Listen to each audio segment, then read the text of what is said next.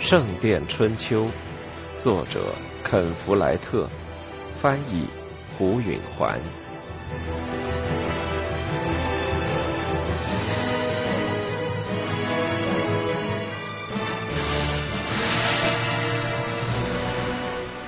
晚饭后，菲利普忧心忡忡的睡了。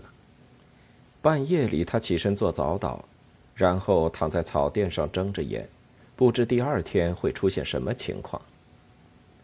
他觉得斯蒂芬王应该赞成这一建议，该建议解决了国王的难题，让他既有了一位伯爵，又有了一座大教堂。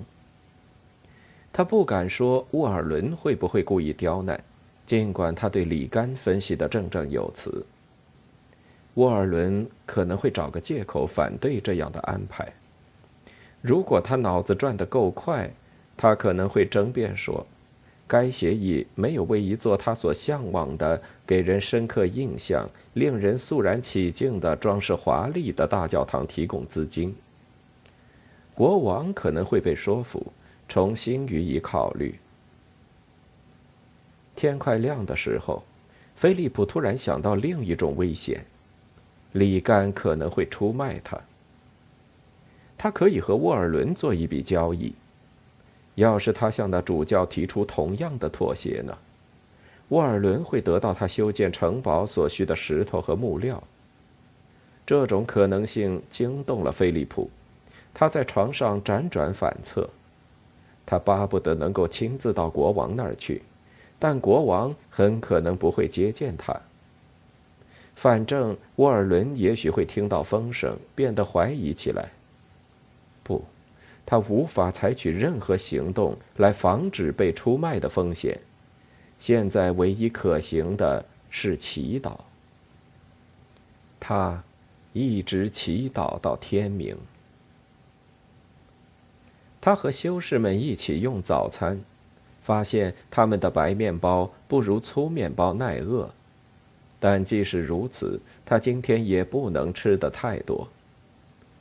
他早早就赶到城堡，尽管他明知道国王不会在这一时刻接见任何人。他走进大厅，坐在一个石头墙座上等候。房间里慢慢挤满了廷臣和请愿的人。有些人衣着鲜丽，里面是黄色、蓝色或粉色的紧身衣，外面的斗篷上镶着毛茸茸的边。菲利普想了起来，那本著名的末日审判书就保存在这座城堡的什么地方？可能就在楼上那个厅里，就是前天国王接见菲利普和两个主教的地方。菲利普当时没有注意，他太紧张了，很多东西都没看到。王室的宝藏也在这里，但那大概在顶层。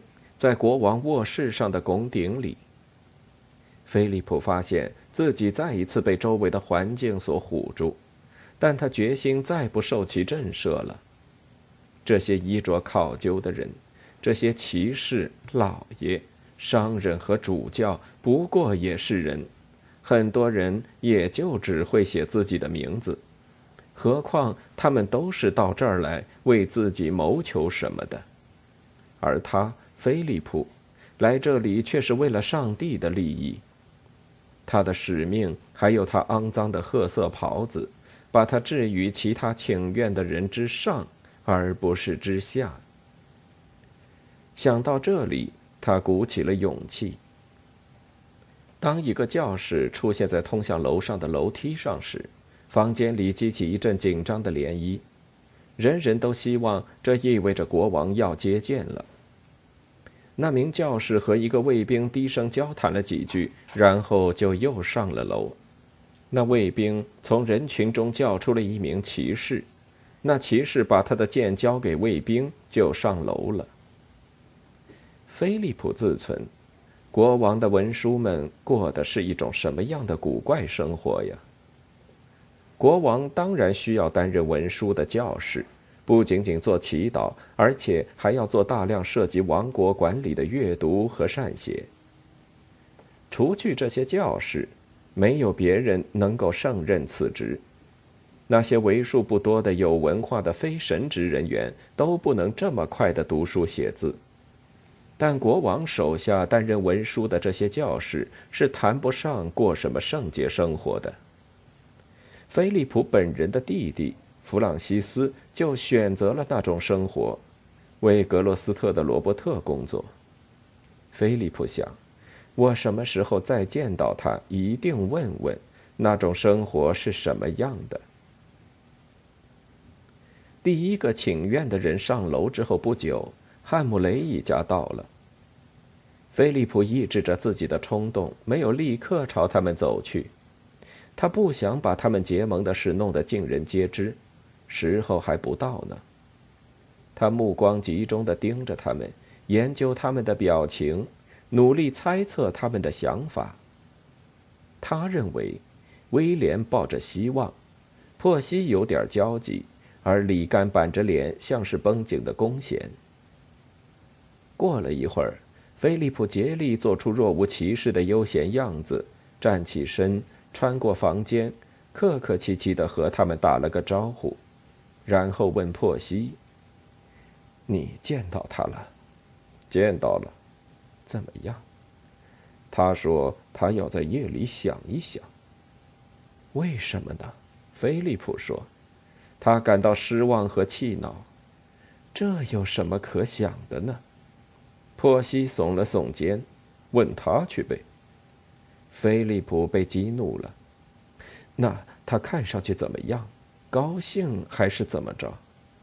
李干回答说：“我猜他喜欢这主意，使他摆脱了困境，但觉得有点不放心，因为解决的太轻而易举了。”这话听起来有理，但菲利普仍然心烦意乱。斯蒂芬王为什么不紧紧抓住这个机会呢？我们最好别再多谈了。过了一会儿，他说：“我们不想让两位主教猜疑我们大伙儿反对他们，起码在国王宣布他的旨意之前不行。”他有礼貌的点了下头，走开了。他回到他的石头座位上。打算把这段时间消磨在考虑计划实现后的工作上。修建新教堂多快就能开始？这要看他能多快的从他的新产业上得到现金。会有很多羊的，夏天他就有羊毛出售了。一些山上农场要租出去，大多数租金至秋收之后就可以拿到。到秋天。可能就有足够的钱雇得起一名看林子和一个采石匠，开始开采木料和石头。与此同时，壮工可以开始挖地基，由建筑匠汤姆督导。明年的某个时候，大概就可以开始砌石头了。这是个好梦。廷臣们以惊人的速度上下楼梯。斯蒂芬王今天工作的很快。菲利普开始担心，国王也许等不到两位主教到来，就结束了一天的工作去打猎了。他俩终于来了。他们走进来的时候，菲利普慢慢的站起身。沃尔伦显得有点紧张，但亨利只是有些厌烦。对亨利来说，这不过是小事一桩，他需要支持他的主教同仁。但结果如何对他无关紧要。然而对沃尔伦来说，结果将对他修建城堡的计划起决定作用，而城堡只是沃尔伦向权势攀爬的一步。菲利普想不出该怎么对待他们，他们曾经想骗他，他现在想埋怨他们，告诉他们他已经发现了他们的欺瞒勾当。但那样一来，就会惊动他们注意，有些事情正在进行。他想让他们毫不怀疑，以便国王签署了那项协议之时，给他们一个措手不及。于是他便不动声色，客气的微笑着。其实他用不着费这番心思，他们完全不正眼看他。不久，卫兵们就叫他们了。亨利和沃尔伦先上了楼，菲利普跟着他们。汉姆雷一家走在最后。菲利普的心提到了喉咙口。斯蒂芬王正站在壁炉前。今天他看上去有一种更加干脆利落和公事公办的神气。这样倒好，他会对两位主教的唠叨没有耐心。亨利主教走到壁炉边，站到他哥哥身旁，其余的人排成一行，站在房间的中间。菲利普感到手疼。原来他的手指抠进了掌心，他强迫自己的手指放松。国王跟亨利主教低声说着话，别人听不见。亨利皱起了眉头，也用别人没法听到的低声说了些什么。他们交谈了片刻，然后斯蒂芬举起一只手制止了他弟弟。他看了看菲利普。菲利普提醒自己。上次国王对他说话很客气，还对他的紧张开着善意的玩笑，并且说他喜欢修士穿得像个修士。然而今天可没那么轻松。国王咳嗽了一声，开始讲话：“我的忠实的臣民，珀西·汉姆雷今天成为夏陵的伯爵。”菲利普用眼角的余光看到沃尔伦想要上前，像是要争辩，但亨利主教迅速用一个静止的手势制止了他。国王继续说：“对于前伯爵的产业，珀西将拥有其城堡、所有租佃给骑士的土地，再加上其余的可耕地和低洼的牧场。”菲利普简直难以控制自己的激动。看来国王接受了那协议。他偷眼去了一下沃尔伦，那人的脸成了一副灰心丧气的图画。珀西跪在国王面前，两手合握，做着祈祷的样子。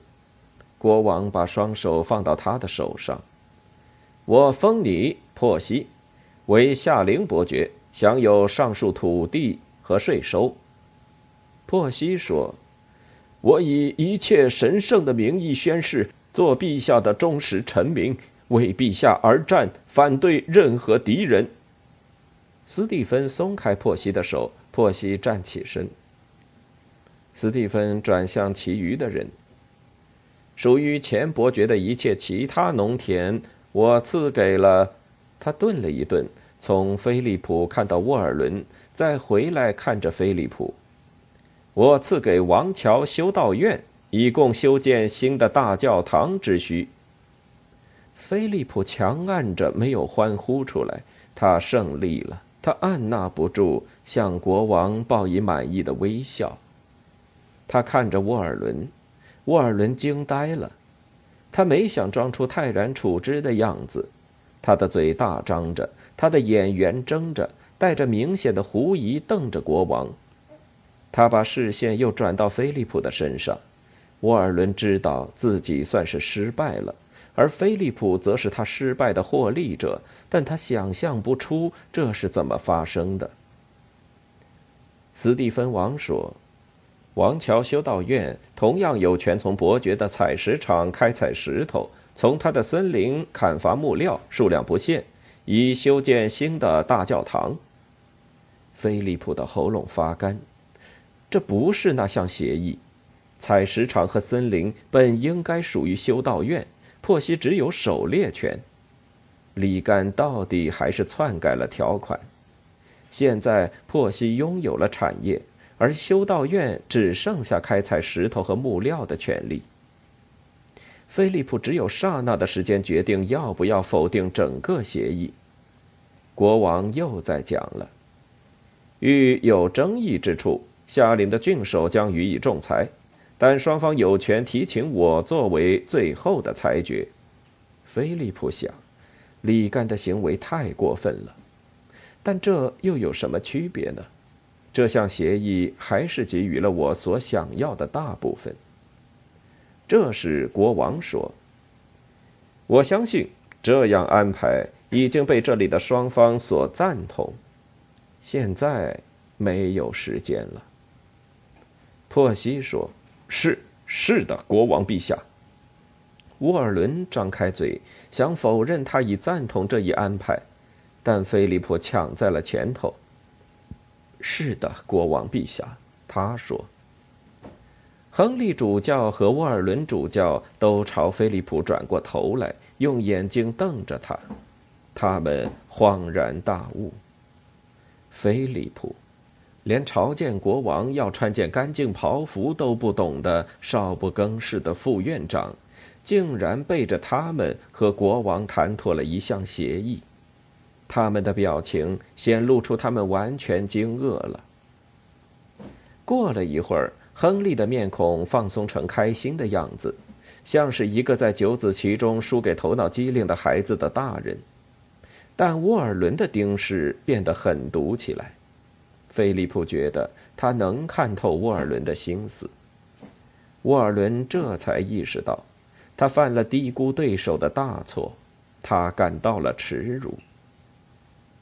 对于菲利普，这一时刻补偿了一切：欺瞒、羞辱、轻视。菲利普扬起下颌，宁可犯一次骄傲之罪，回敬了沃尔伦一眼，意思是说。要想在圭内斯的菲利普面前讨巧，你还得再费点劲。国王说：“把我的旨意通告给前伯爵巴塞罗缪。”巴塞罗缪是在附近的什么地牢里？菲利普猜想。他想起了那两个孩子和他们的仆人住在毁掉的城堡里。他不知道他们现在会出什么事。想到这里，他感到一阵愧疚的刺痛。国王让别人退下，只留下了亨利主教。菲利普飘飘然地穿过房间，和沃尔伦同时到达楼梯的顶端。他站住脚，让沃尔伦先走。沃尔伦恶狠狠、气汹汹地瞪了他一眼。沃尔伦开口讲话，声音非常的愤怒。尽管菲利普正洋洋自得，听了还是冷彻骨髓。那张仇恨的面具张开了口，沃尔伦嘶哑着嗓子低声说：“我以一切神圣的名义发誓，你永远盖不成你的教堂。”说完，把袍服后襟甩到肩上，一路走下了楼梯。菲利普明白，他已树立了一个。终身的敌人。